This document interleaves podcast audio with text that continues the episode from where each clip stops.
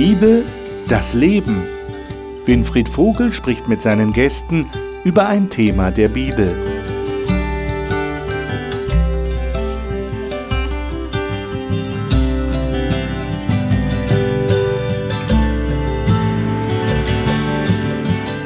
Willkommen zu dieser Sendung, willkommen zur TV-Gesprächsrunde über die Bibel. Schön, dass Sie wieder dabei sind und wenn Sie heute das erste Mal zuschauen, ein besonders herzliches Willkommen Ihnen. Wir studieren die Bibel und wir versuchen, das, was die Bibel sagt, auch in unser heutiges Leben zu übertragen. Und das tun wir jetzt im Moment, in diesen Wochen, in Bezug auf den Brief, den Paulus an die Christen in Rom geschrieben hat. Den berühmten Römerbrief, vielleicht den berühmtesten Brief, den Paulus je geschrieben hat. Wie ein Manifest klingt dieser Brief. Und wir haben das letzte Mal darüber geredet, dass Paulus einen starken Kontrast zeichnet zwischen dem Evangelium, der Erlösung und der Erlösungsbedürftigkeit des Menschen, der, der Schlechtigkeit des Menschen, der Sündhaftigkeit des Menschen. Und heute kommt er zu diesem strahlenden Farbenspiel, könnte man sagen, vor diesem dunklen Hintergrund, allein durch den Glauben. Martin Luther war ja derjenige, der sich erlaubt hat, weil er so tief berührt war von dieser Botschaft des Paulus, in Römer Kapitel 1, Vers 17 das Wort allein eigenmächtig dazuzufügen. Steht gar nicht im Grundtext. Allein durch den Glauben. Aber ich glaube, Martin Luther hat gespürt, dass das genau das war, was der Paulus sagen wollte. Es geht nur durch den Glauben.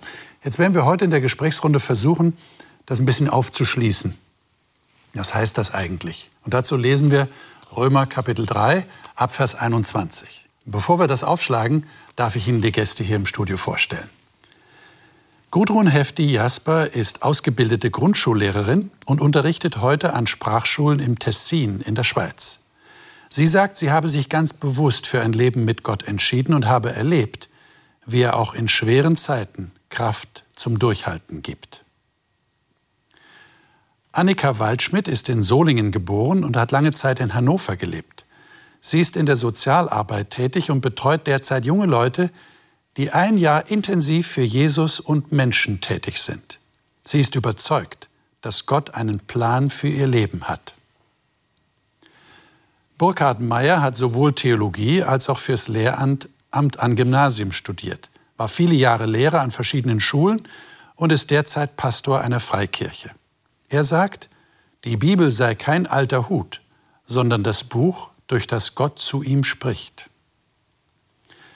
Markus Witte hat Theologie und Wirtschaft studiert und ist derzeit Manager in einem großen Konzern. Er sagt, die Bibel sei die Basis und der Rahmen für sein Leben, mit dem er vor allem anderen Menschen helfen will, Gott zu erleben. Ich freue mich, dass ihr da seid freue mich, dass wir unser Gespräch fortsetzen können, das wir letzte Woche geführt haben. Und wir steigen ein im Vers 21 in Kapitel 3. Bis dahin waren wir gekommen. Kapitel 3, 21. Und ich würde vorschlagen, dass wir mal den ganzen Abschnitt lesen. Der ist nicht sehr lang, es sind äh, ungefähr 10, 11 Verse. Und äh, ich überlege gerade, sollten wir das vielleicht mal nach einer moderneren Fassung lesen? Du hast, glaube ich, Neues Leben, Annika. Sei doch so gut und lies uns mal diesen Abschnitt vor. Römer 3, 21 bis 31. Doch nun hat Gott uns unabhängig vom Gesetz einen anderen Weg gezeigt, wie wir in seinen Augen gerecht werden können. Ein Weg in Übereinstimmung mit dem Gesetz und den Propheten. Wir werden von Gott gerecht gesprochen, indem wir an Jesus Christus glauben. Dadurch können alle ohne Unterschied gerettet werden, denn alle Menschen haben gesündigt und das Leben in der Herrlichkeit Gottes verloren. Doch Gott erklärt uns aus Gnade für gerecht. Es ist sein Geschenk an uns durch Jesus Christus, der uns von unserer Schuld befreit hat. Denn Gott sandte Jesus, damit er die Strafe für unsere Sünden auf sich nimmt und unsere Schuld gesühnt wird. Wir sind gerecht vor Gott, wenn wir glauben, dass Jesus sein Blut für uns vergossen und sein Leben für uns geopfert hat. Gott bewies seine Gerechtigkeit, als er die Menschen nicht bestrafte, die in früheren Zeiten gesündigt haben. Er handelte so, weil er Geduld mit ihnen hatte, und er ist auch jetzt in dieser Zeit vollkommen gerecht, indem er die für gerecht erklärt, die an Jesus glauben. Können wir nun stolz darauf sein, dass wir irgendetwas dazu getan haben, von Gott angenommen zu werden? Nein, denn das geschah nicht aufgrund unserer guten Taten, sondern allein aufgrund unseres Glaubens. Wir werden durch den Glauben vor Gott gerechtfertigt und nicht durch das Befolgen des Gesetzes. Oder ist Gott nur der Gott der Juden? Ist er nicht auch der Gott aller Menschen? Natürlich ist er das. Es gibt nur einen Gott und es gibt nur einen Weg, von ihm angenommen zu werden. Nur aufgrund des Glaubens spricht er die Menschen vor sich selbst gerecht, ob sie nun Juden sind oder nicht. Wenn wir nun aber den Glauben so betonen, heben wir damit das Gesetz auf? Natürlich nicht, sondern durch den Glauben bestätigen wir das Gesetz. Hm. Da steckt viel drin in diesem Abschnitt. Äh, er beginnt diesen Abschnitt, wenn ich noch mal euch zurückverweisen darf auf Vers 21 und 22 mit dieser Thematik, die wir ja schon mal angesprochen hatten. Es geht nicht darum, das Gesetz zu halten und damit errettet zu werden, sondern die Gerechtigkeit Gottes offenbart sich durch den Glauben an Jesus. Und dann in Vers 23 und 24 betont er, dass wir umsonst durch die Gnade gerechtfertigt werden. Ähm, was heißt denn in diesem Zusammenhang umsonst? Also ich verstehe das in meiner Sprache so, umsonst heißt kostenlos. Ja, ich glaube, das versteht auch sonst jeder. Wenn jemand sagt, okay, ist das umsonst? Wunderbar, brauche ich nichts bezahlen dafür. Ähm, sonst müssen wir immer was zahlen, müssen immer was geben, etwas leisten, damit wir etwas bekommen. Das ist so das Prinzip unseres Lebens geworden. Aber was heißt in diesem Zusammenhang umsonst? Was würdet ihr sagen? Wie würdet ihr das jemandem erklären? Also in der Wirtschaft sagen wir oft als Redewendung, there's no free lunch. Also es gibt kein äh, Mittagessen oder Essen umsonst.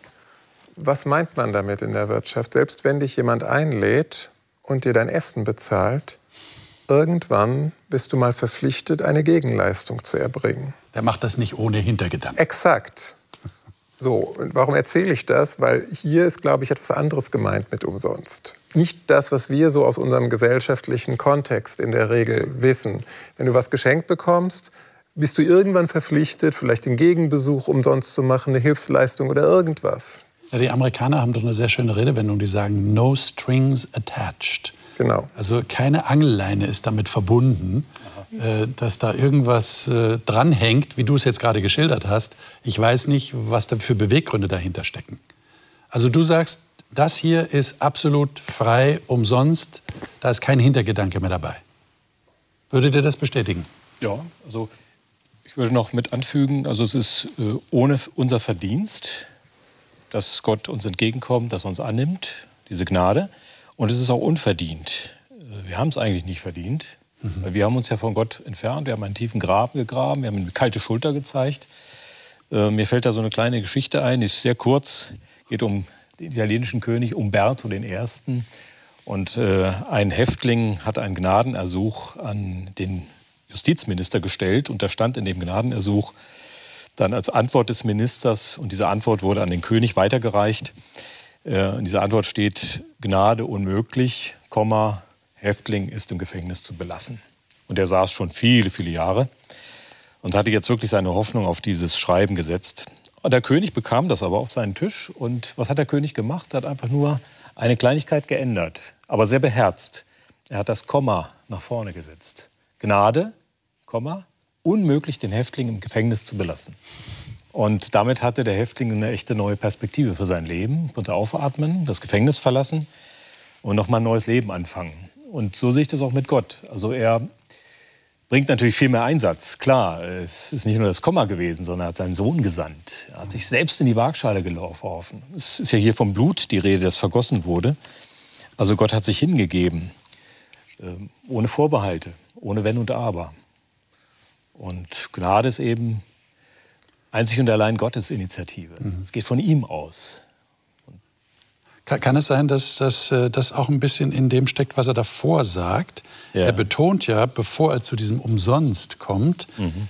ähm, es ist kein Unterschied, denn alle haben gesündigt, erlangen nicht die Herrlichkeit Gottes.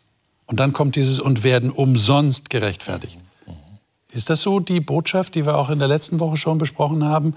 Dieser starke Kontrast, der aber dann wieder deutlich macht, es gibt gar keinen anderen Weg, als es umsonst zu bekommen.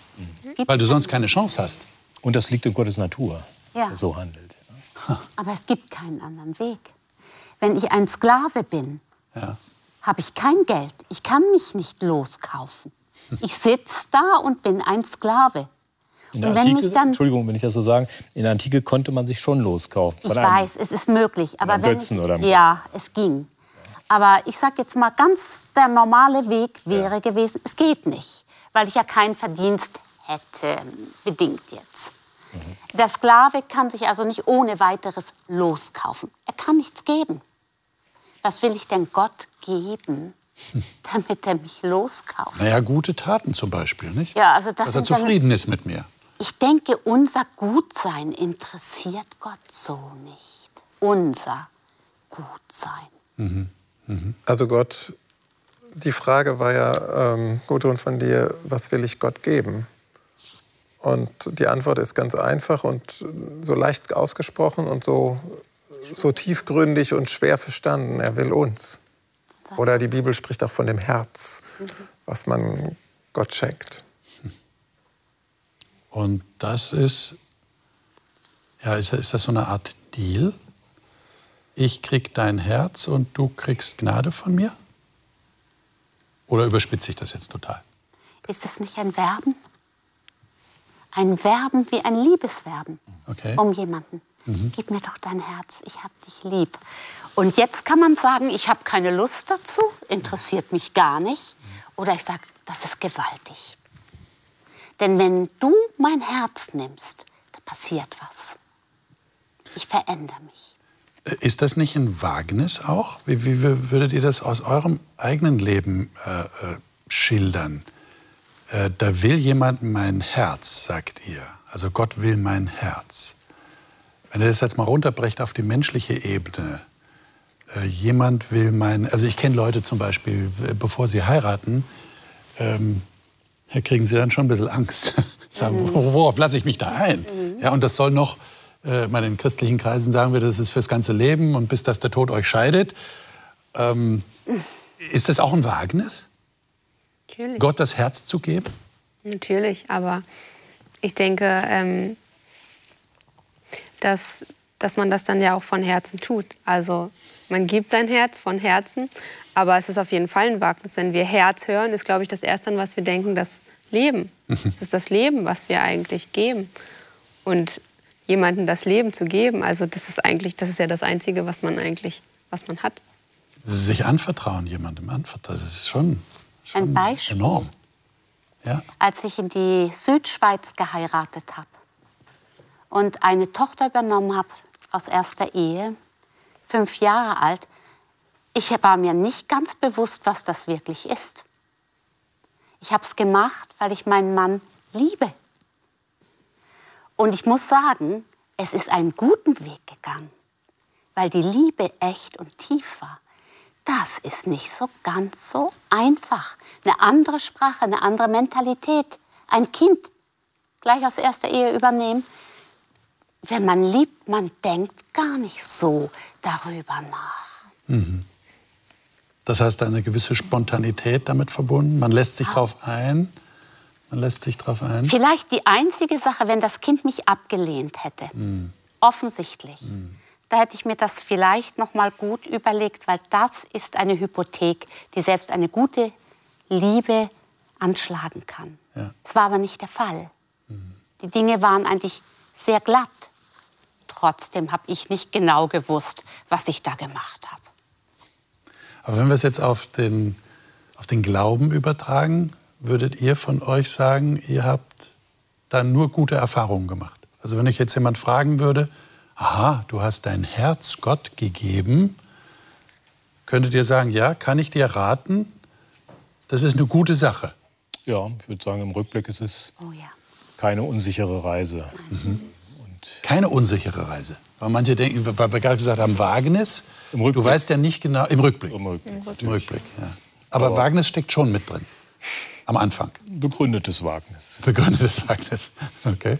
Also wenn ich mir den Abraham anschaue in der Bibel, der hätte guten Grund gehabt zu sagen, naja, also der Gott schickt mich jetzt hier los, ja. ein völlig unbekanntes ja. Land mit ganz vielen Unwägbarkeiten. Ja, den werden wir nächste Woche noch ausführlich studieren. Ja. Paulus kommt dann im vierten Kapitel drauf. Aber er hat doch in der Summe nur gute Erfahrungen gemacht. Ja, ja, ja, ja. Wenn er vertraut hat. Die Frage, da kann ich mir ein Stück orientieren. Ja. Aber die Frage ist, worauf lasse ich mich sonst so im Leben ein? Hm. Wenn ich das einfach mal vergleiche. Ja was weiß ich, ich vertraue vielleicht auf eine Lebensversicherung ja. oder ich vertraue auf ein Haus, äh, dass ich noch eine Immobilie habe, wenn mal schwierige Zeiten kommen. Vielleicht habe ich noch ein paar Goldbarren irgendwo im Tresor liegen. oder ich äh, habe einen unbefristeten Vertrag. Mhm. Da würde ich sagen, äh, das kann alles ratzfatz zusammenbrechen. Da ist das Vertrauen in Gott tausendmal besser. Mhm. Aber wenn ich mir vorstelle, ich habe dieses Geschenk noch nicht angenommen und es kommt jemand und sagt mir, ja, da hat jemand ein Geschenk für dich. Ich kann mich erinnern, wir haben auf einem Jugendkongress haben wir mal Rosen verteilt in der Stadt. Und es war fast von jedem Menschen, dem wir diese Rose wirklich schenken wollten, die Reaktion, ja, ja, aber was wollt ihr denn jetzt dafür? Also, ja, wir wollen die ihnen schenken. Ja, wie, aber warum? Also, ich glaube, dass es wirklich ein schwieriger Punkt ist, gerade in unserer Gesellschaft zu verstehen, da ist ein Geschenk für mich, aber ich muss, ich muss nichts dafür tun, ich muss nichts entgegenbringen. Also ich glaube, da muss erstmal so im Denken überhaupt so eine Veränderung kommen, weil man versteht es einfach nicht. Mhm. Jetzt hat Gott ja tatsächlich einen Grund für seine Gnade und der besteht in Jesus offensichtlich und darauf kommt der Paulus jetzt zu sprechen. Ich lade euch einmal die nächsten beiden Verse näher anzuschauen. Vers 25 und 26. Hier in meiner Elberfelder Bibelversion steht da, ihn, also Jesus, ja, Vers 24 endet ja mit Christus Jesus, ihn hat Gott hingestellt als einen Sühneort durch den Glauben an sein Blut zum Erweis seiner Gerechtigkeit. Ähm, kleiner Hinweis, das Wort, das hier im Griechischen für Sühneort steht, ich weiß nicht, bei euch können andere Wörter stehen, Sühnemittel und was nicht alles.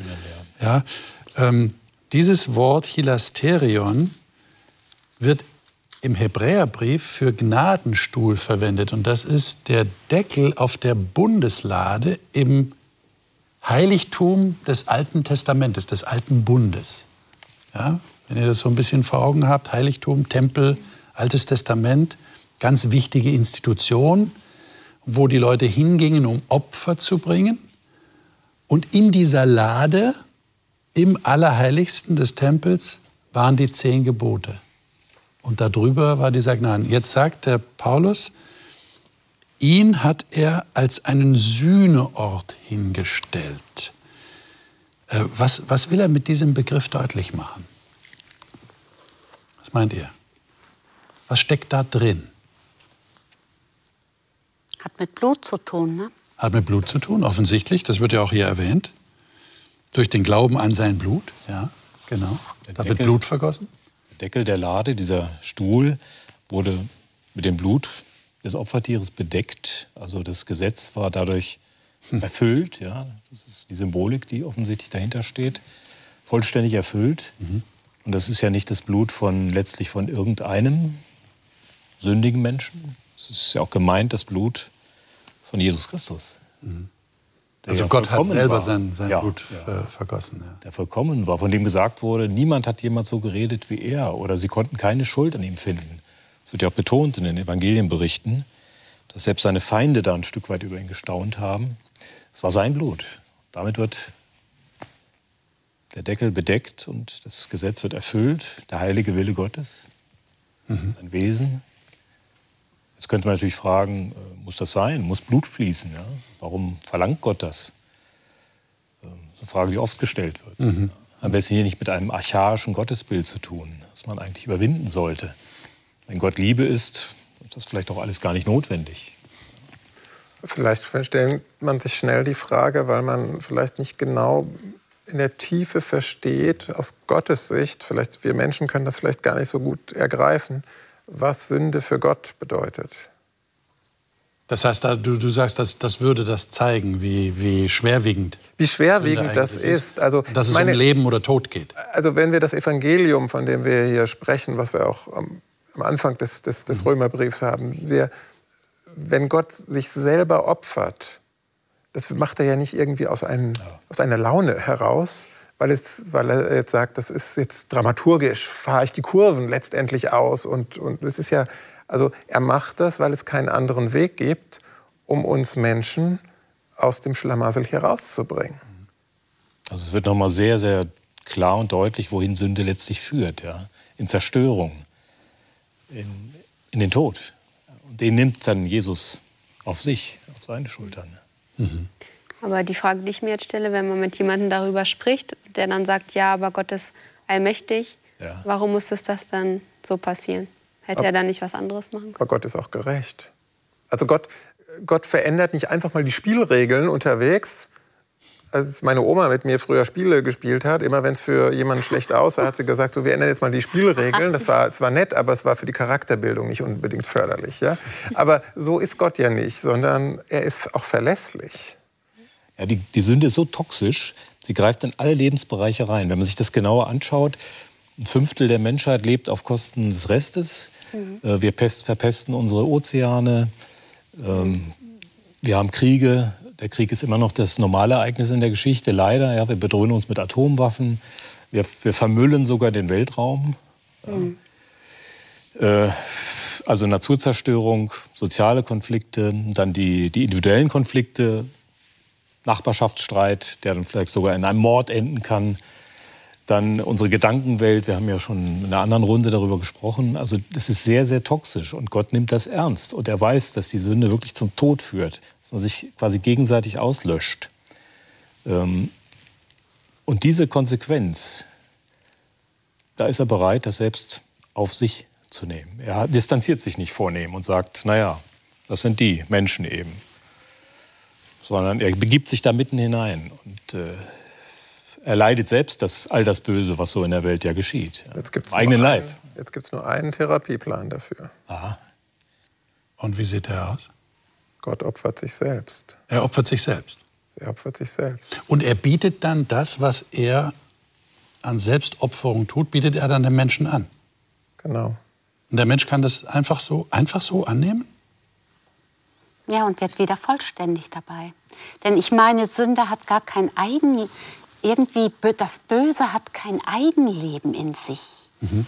Das ist, als ob man ein vollkommenes Puzzle hat mhm. und mit jedem dummen Zeug, das man anstellt, bricht ein Stück raus. Mhm. Und wenn das Ganze auseinandergefallen ist, dann ist man tot. Gott sucht also einen Weg, dass da wieder Leben reinkommt. Ich weiß gar nicht, ob das so einfach ist, das einfach so anzunehmen. Aber klingt es nicht so einfach, wenn er sagt, nur der Glaube rettet dich. Das heißt, ich glaube, dass Gott das für mich getan hat.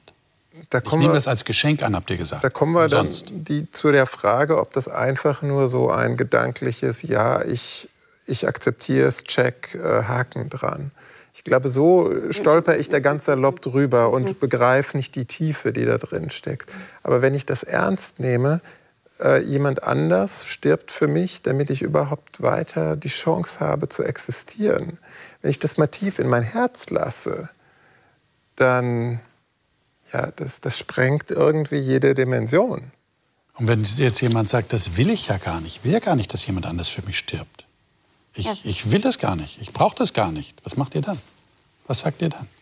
der will diese Beziehung ja im ersten Moment nicht. Und Gott selber hat so viel Respekt dem Menschen gegenüber, dass er ihm diese Möglichkeit lässt, dass er sagt, auf Wiedersehen, ich will nicht. Mhm. Ich finde, es ist eine ganz verständliche, humane Reaktion. Dass man sagt, ich, ich will nicht, dass der jetzt mein Leben für mich hergibt. Mhm. Ja, dann ja. sterbe ich lieber selber und gönne ihm ja. sein Leben. Ja, genau. Das ist ja auch eine edle Haltung. Aber hier ist es, glaube ich, noch mal was anderes. Hier geht es ja wirklich um nicht nur um dieses Leben, es geht auch um das, das Leben, was uns Gott ja auch noch über unseren Tod hinaus schenken möchte. Ja. Es geht um unsere innere Rettung und Verwandlung. Also es wird ja wirklich ein ganz neues Leben geben, das er uns schenkt. Ja. Ja. Also das hängt damit zusammen. Es, es betrifft nicht nur das Leben hier, sondern es betrifft ein ewiges Leben, Wenn ich natürlich sage, mir ist es egal, tot ist alles zu Ende und da Ja, werde ich halt in, ich habe dann die Freiheit, Nein zu sagen. dann brauche ich das alles nicht. Ne? Aber in diesem, in diesem Jahr für Jesus schwingt für mich ganz viel dieses Staunen, was wir schon angesprochen hatten. Und dieses, äh, dass ich angesprochen bin, berührt bin und nicht nur so einen Haken dran mache. Und auch eine Einsicht, ein Wachsen in dieser Einsicht, Mensch, das ist ja nicht nur, jetzt werde ich mal für ein paar Jahre mein Leben wieder wird mir neu geschenkt, oder, sondern da geht es ja um was ganz Großes. Aber egal, ob, ob, ob jetzt jemand sich darauf einlässt oder das akzeptiert oder sagt, nee, das ist hier aus der Bibel, die Ja. Geschichte, die kann ich irgendwie, mit der kann ich schwer umgehen. Wir haben ja ganz bodenständig aus der Notfallmedizin genug Beispiele, wo Familienmitglieder sagen, bevor mein Kind oder mein Ehepartner oder ein enger Verwandter stirbt, wenn ich irgendwas tun könnte, würde ich mich lieber opfern, als dass jemand anders stirbt. Also hat Gott, so interpretiere ich diese Situation, die wirklich hochdramatisch sind, hat Gott doch offensichtlich etwas in den Menschen hineingelegt. Da ist noch ein, ein Rest sozusagen des, des Aufopferungswillens oder der Bereitschaft, für jemand anders sich hinzugeben. Und vielleicht ist das so ein kleiner Schlüssel, der uns erahnen lässt, wie, wie, wie Gott das Ganze sieht. Es gibt so einen schönen Bibeltext. Niemand hat größere Liebe als der, der sein Leben gibt für seine Freunde. Nicht für seine Feinde. Steht extra Freunde. Und das Schöne an Gott ist, dass er eine Beziehung mit uns möchte. Das ist das, was mich glücklich macht. Das hat eine emotionale Komponente und nicht nur eine Verstandeskomponente. Das vielleicht auch, aber wesentlich ist doch, dass man das wirklich da reinnimmt. Wenn es nicht in mir drin ist, wenn ich das nicht empfinden kann, was nutzt mir die ganze Theologie?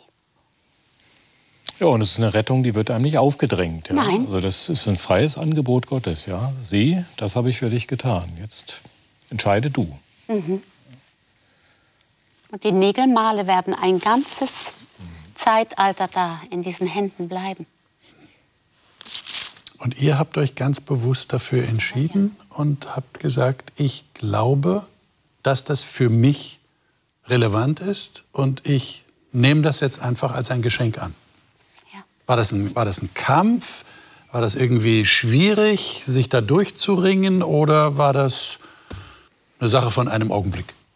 Also für mich war das ein Kampf, weil ich schon klar verstanden habe, dass wenn ich mich Gott jetzt komplett hingebe, dass ich dann auch was aufgebe, was aber nicht wertvoller ist. Also ich bekomme mehr, als ich gebe, aber dass es da eine Konsequenz gibt.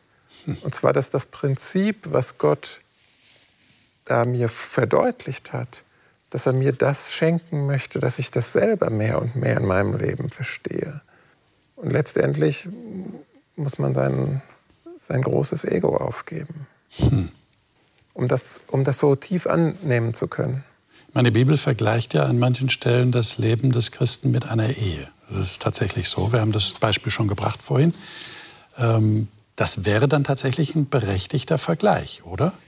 Denn ich kann dann nicht sagen, äh, ich entscheide mich jetzt für einen anderen Menschen oder ich entscheide mich für Gott und es bleibt alles so, wie es war. Das geht ja nicht. Das, schließt, das, das funktioniert ja nicht, oder? Wenn ich mich für einen Menschen entscheide, verändert sich das Leben. Also jetzt in einer Lebensgemeinschaft, meine ich. Und wenn ich mich für Gott entscheide, ändert sich das auch. Das, das sprichst du gerade an. Genau. Also es bleibt nicht einfach so, wie es war. Und da sagst du, das hat aber damit zu tun, dass man auch was aufgeben muss. Das hört sich ja für manchen wahrscheinlich bedrohlich an. Ich muss was aufgeben? Hast du das so gemeint? Also es gibt ja diese schöne, ja, ich habe so gemeint und, und ähm, ich, ich, ich möchte mal so ins, ins Praktische heben mit einem Bild oder einer Situation, die Jesus selber erlebt hat. Da kam irgendwie ein guter, reicher, gut betuchter, gut bürgerlicher Geschäftsmann zu ihm und sagte, was muss ich denn tun, damit ich ewig leben kann? Also auch die Frage, die du gestellt hast, Burkhard. Ne? Es ist ja mehr als nur im Hier und Jetzt. Und dann sagt Jesus, ja, halte die Gebote. Und dann sagt er, welche? Und dann zählt Jesus die auf. Und er sagt, habe ich alles getan? So, was er zwar nicht wirklich getan hat, aber so die Geschichte. Und dann führt Jesus ihn sehr einfühlsam und sehr taktvoll zu dem Punkt, verkauf alles, was du hast und gib's den Armen. Er wollte ihn zu seinem wunden Punkt führen. Das heißt jetzt nicht, dass Christen immer alles verkaufen müssen und immer alle ihre, äh, ihre Güter den Armen geben, 100 Prozent, sondern in dem Text heißt es dann, der Mann hatte viele Güter und sein Herz hing dran. Und das ist das, was ich aufgeben muss. Also mein Herz soll komplett bei Jesus Christus sein. Und dann ist es gut. Aber wenn es noch woanders hängt, dann ist es auch, dass ich was aufgebe, ja. Also es geht um eine tiefgreifende Beziehung. Genau. genau. Nicht so eine halbe Geschichte. Keine halben Sachen. Dafür nein. bin ich auch und dafür bin ich auch, sondern wirklich konzentriert, fokussiert auf Gott in dem Fall. Jetzt sagt er der Paulus hier in Vers 27, äh, wo bleibt nun der Ruhm? Also ich lese hier nach der Elberfelder. Er ist ausgeschlossen. Durch was für ein Gesetz? Der Werke? Nein, sondern durch das Gesetz des Glaubens. Was will denn der Paulus damit sagen? Also er redet hier von, von der Rechtfertigung des Menschen. Der Mensch wird vor Gott wieder gerecht durch diese Sühnetat Jesu, die wir gerade beschrieben haben, durch die Beziehung, wie ihr sie gerade geschildert habt. Und dann sagt der Paulus, das geschieht durch das Gesetz des Glaubens. Was meint er damit? Ein neues Gesetz? Kann man Glaube mit Gesetz überhaupt in, in eins bringen? Ich finde, er macht das sprachlich sehr pointiert. Also er stellt diesem bekannten Gesetz, ja, dem man folgen möchte, das man erfüllen möchte, also im damaligen Judentum, stellt er eben ein neues Gesetz gegenüber, das aber natürlich dieses alte Verständnis total sprengt. Ja. Es ist wirklich ein ganz anderes Gesetz. Wenn es um Glauben geht, dann geht es ja um ja. diese Freundschaft zu Gott, dieses Vertrauen und die gelebte Beziehung mit Gott. Ähm, also da ist natürlich ein großer Kontrast. Und er bringt das eben sprachlich so ganz gut. Das heißt, man könnte auch mit Paulus jetzt formulieren, äh, erfülle dieses Gesetz des Glaubens. Halte dich an dieses Gesetz Ja, und dann wirst, du errettet. dieses, ja. dann wirst du errettet. Also ich würde das mit Gesetzmäßigkeit übertragen wollen. Okay. Weil wir reden auch von Naturgesetzen. Bei Naturgesetzen haben wir auch nicht das Gefühl, oh, das muss ich jetzt erfüllen. Ja. Das passiert von selbst. Ähm, es ist einfach natürlich. Und dieses sogenannte Gesetz des Glaubens würde ja ein, eine Gesetzmäßigkeit, nenne ich es mal, in, in Gang setzen, von der Paulus im, im Galaterbrief sagt, ähm, dass es der Glaube ist, der durch die Liebe tätig ist. Genau. Okay. Ein Neugebot gebe ich euch, ne? dass ihr euch untereinander lieb habt. Ich würde sagen, das ist ja eines der wesentlichen Charakterzüge Gottes, diese Liebe und diese Güte. Und wenn ich darauf vertraue und glaube, dass Jesus Christus für mich gestorben ist, dann kann ich ein neues Leben starten. Und dann wird das wachsen. Das wird bestimmt nicht von heute auf morgen gleich alles so wunderbar sein. Und manchmal bekommt man auch ganz schöne Tiefschläge ab, dass das nicht aufgeht. Und man dann zu Kreuze kriechen muss sozusagen und sagen, es war nicht gut. Hilf mir da raus. Aber was würdet ihr denn sagen, wenn jemand kommt und sagt, äh, ja, aber das kann doch nicht genug sein. Äh, nur durch Glauben allein. Äh, und, und das stimmt das, was Paulus sagt? Keine, keine Werke? Wie war das noch? Der Glaube, der durch die Liebe tätig ist. Ne? Aha. Also schon, da, da kommt ist schon was. etwas, was antwortet auf dieses Werk von Gott.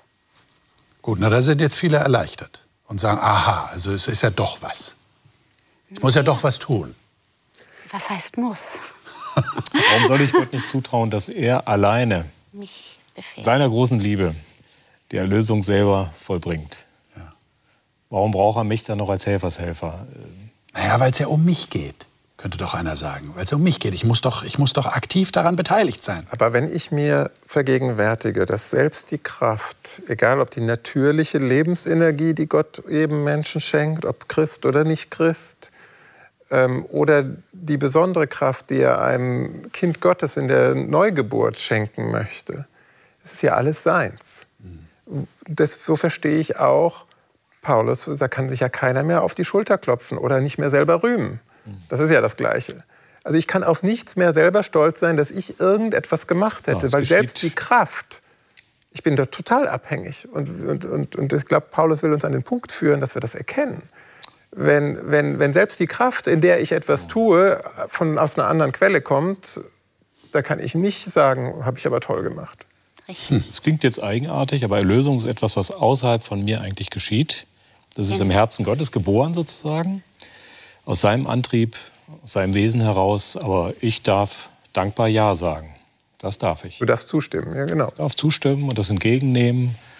Und äh, ich musste keinen Orden vorweisen, keine Würdigkeit. Ja, das ist uns natürlich als Menschen ein Stück fremd. Ja? Aber Gott ruft uns auf, mit ihm zu kooperieren. Ich kann nämlich auch Nein sagen zu dem Angebot. Und wie ist das mit der Korrigierfähigkeit? Ich meine jetzt nicht, dass man da mit so einer Liste, das habe ich jetzt schon geschafft und solche Sachen. Sondern wenn ich merke, dass das Ding, was ich mache, ein Holzweg ist, nämlich nirgendwo hinführt, und merke, dass ich eine falsche Entscheidung getroffen habe.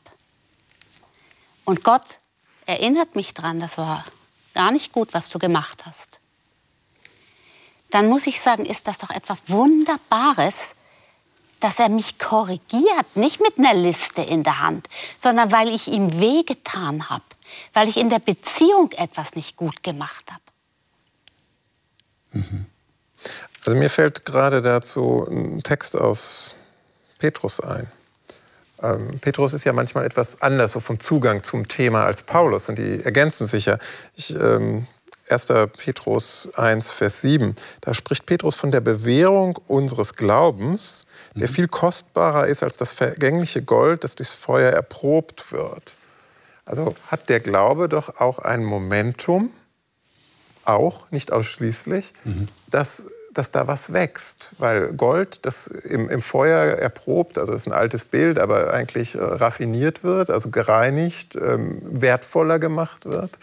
Ähm, Gibt es im Glauben nach Petrus hier wohl einen Moment, dass der Glaube weiter wächst und immer wertvoller wird? Und das betont Paulus auch. Also das Gebot ist heilig, recht und gut. Das ist ein Geländer. Also als Erlöster bin ich doch dankbar für die Gebote, aber sie haben einen ganz anderen Stellenwert für mich bekommen. Aber jetzt ist meine Frage, warum hat der gute Martin Luther so Probleme mit dem Jakobus bekommen? Ihr kennt Jakobus, Ja. den Brief des Jakobus? Ja. Ich zitiere mal daraus. Jakobus Kapitel 2, Abvers 17. So ist auch der Glaube, wenn er keine Werke hat, in sich selbst tot. Es wird aber jemand sagen, du hast Glauben und ich habe Werke. Zeige mir deinen Glauben ohne Werke und ich werde dir aus meinen Werken den Glauben zeigen. Vers 20. Willst du aber erkennen, du eitler Mensch, dass der Glaube ohne die Werke nutzlos ist? Als der Martin Luther das gelesen hat, ähm, hat er eine große Diskrepanz zwischen Paulus und Jakobus gemeint zu sehen. Ähm, wenn ich euch so reden höre, könnte ich mir vorstellen, ihr hättet die Antwort darauf. Was hättet ihr dem Martin Luther denn gesagt? Du hast Angst, hätte ich ihm gesagt. Und durch diese Angstbrille siehst du nicht, was der Jakobus wirklich sagt. Was sagt er denn? Dass sich zwei Dinge um, umfangen, ineinander übergehen, miteinander zu tun haben, eigentlich ein System bilden. Und nicht eins ist hier und das andere ist hier. Wenn das nämlich getrennt auftritt, da hätte ich auch Angst. Da mit den Werken oder nur, ach, ich kann ja alles machen. Die beiden Seiten, das stimmt nicht. Das sind Dinge, die sich miteinander durchdringen. Und ihr würdet sagen, der Jakobus hat jetzt nicht den Gedanken, äh, du musst gute Werke tun, damit dein Glaube vollkommen wird. Nee, ich denke, Paulus hat das gleiche Konzept, was er eben als sogenannten Glaubensgehorsam beschreibt. Das ist Okay. nichts anderes. Das ist ein Begriff, den er verwendet, Den er äh, im Römerbrief auch Ja, verwendet. genau. Das heißt, also wenn man jetzt nicht mutwillig die die beiden gegeneinander ausspielen will, sehe ich hier schon eine sehr schöne Harmonie. Und auch der Vers 31 führt uns ja so ein Stück weit dahin, Okay. dass, dass Paulus hier ähm, das Gesetz oder die, das Befolgen des Gesetzes, die Werke, ähm, in einem harmonischen Zusammenhang mit dem Glauben, also im Sinne des Glaubensgehorsams, nur so meine ich das, ähm, ähm, sieht. Ja. Und ich glaube, der Unterschied zu dem, was, was, was, wo Luther äh, den Schmerz hatte, ist, aus welcher Kraftquelle tut jemand was. Mhm. Und will er es als Leistung Exakt. Ein, eingebracht wissen vor Gott. Ich glaube, Luther hat eben auch bestimmte Erfahrungen gemacht mit der damaligen Kirche und Natürlich. die hat eben sehr auf Werke gesetzt und die Verdienste der Heiligen. Ja. Äh, Wäre eine spannende Frage zu fragen, wie sieht es die Kirche heute? Gibt es da einen Unterschied oder nicht? Äh, und von dieser Erfahrung war er sehr, sehr geprägt und da war für ihn, was Paulus schreibt, natürlich eine große Befreiung. Wir werden alleine durch Glauben erlöst. Und das stimmt ja auch. Aber der Glaube bleibt ein reines Lippenbekenntnis, wenn er sich nicht auch auswirkt im konkreten, im praktischen Leben, im Lebensstil, in der Art des Umgangs mit anderen. Da kommen ja die Gebote ins Spiel. Wir halten sie aus Dankbarkeit und aus Einsicht, aber nicht um erlöst zu werden. Nicht um erlöst zu werden. Paulus ist da glasklar hier in dem Abschnitt, den wir gelesen haben. Letzte Frage an euch. Wie schafft ihr das, dieses Bewusstsein für allein durch den Glauben euch zu bewahren? Weil wir merken ja schon die ganze Zeit dieses Ringen. Ja, wir Christen ringen ja darum, dass wir es richtig verstehen. Paulus hat damit gerungen und hat den Christen in Rom das versucht deutlich vor Augen zu führen, worum es geht. Und das Gesetze halten, das Gebote halten ist nicht eine Leistung. Du kannst dadurch nicht gerettet werden. Wir haben aber auch gesagt, es ist so eine Gefahr, in die der Mensch immer wieder hineinrutscht. Ja, dass er doch dieses Leistungsdenken hat. Wie schafft ihr das, dem zu begegnen? Ganz kurze Antwort noch zum Schluss von euch. Annika. Also ich denke, dass es wichtig ist, dass man selber seine eigenen Taten hinterfragt. Warum, warum mache ich das jetzt? Möchte ich, habe ich jetzt wieder dieses Denken, ich muss Gott quasi was zurückgeben oder mache ich das, weil ich es aus meinem Herzen machen möchte, weil es was Gutes ist? Mhm. Mhm. Also ich musste kapitulieren, ich musste richtig gegen die Wand fahren und da musste erstmals viel zerbrechen. Und da ist mir so dieser Vers aus Lukas 7, 47, wem viel vergeben ist, ich zitiere frei, der liebt viel, ähm, ist mir ganz wertvoll geworden. Mhm. Liebe Zuschauer, ähm, würden Sie gerne mitdiskutieren? Ich könnte mir vorstellen, wenn Sie so hier das hören und zuschauen, dass Sie an manchen Stellen denken, da würde ich jetzt gerne auch was dazu sagen. Ähm, Sie haben übrigens unter Umständen die Möglichkeit dazu. Äh, es gibt äh, die Möglichkeit, in sogenannten Hope Centern oder in bestimmten Gruppen, in Kirchengemeinden, tatsächlich diese Sendung zum Beispiel zu sehen. Es gibt Leute, die schauen sich das gemeinsam an und sprechen dann tatsächlich mit anderen Menschen aus Fleisch und Blut, also nicht nur vor dem Bildschirm, sondern direkt dort vor Ort über diese Themen, über diese Bibeltexte. Wenn Sie sich dafür interessieren, schauen Sie auf unsere Homepage, die bibeldasleben.de, und da werden Sie Informationen darüber bekommen, wo das tatsächlich möglich ist. Vielleicht ist das tatsächlich in Ihrer Nähe. Wir versuchen das weiter auszubauen, denn wir möchten ja gerne erreichen, auch bei Ihnen, dass Sie sich das nicht nur an der Mattscheibe anschauen, sondern dass Sie selber aktiv werden und mit anderen Menschen sich über den Glauben austauschen. Heute, glaube ich, haben wir eine wichtige Erkenntnis bekommen durch den Paulus, nämlich die Erkenntnis, es geht nur durch den Glauben an das, was Jesus Christus bereits getan hat für uns, als Sühne für die Sünde und die Sündhaftigkeit des Menschen. Und wir haben auch gelernt, glaube ich, durch das, was wir hier gesagt haben, dass es im Rahmen einer Beziehung deutlich wird.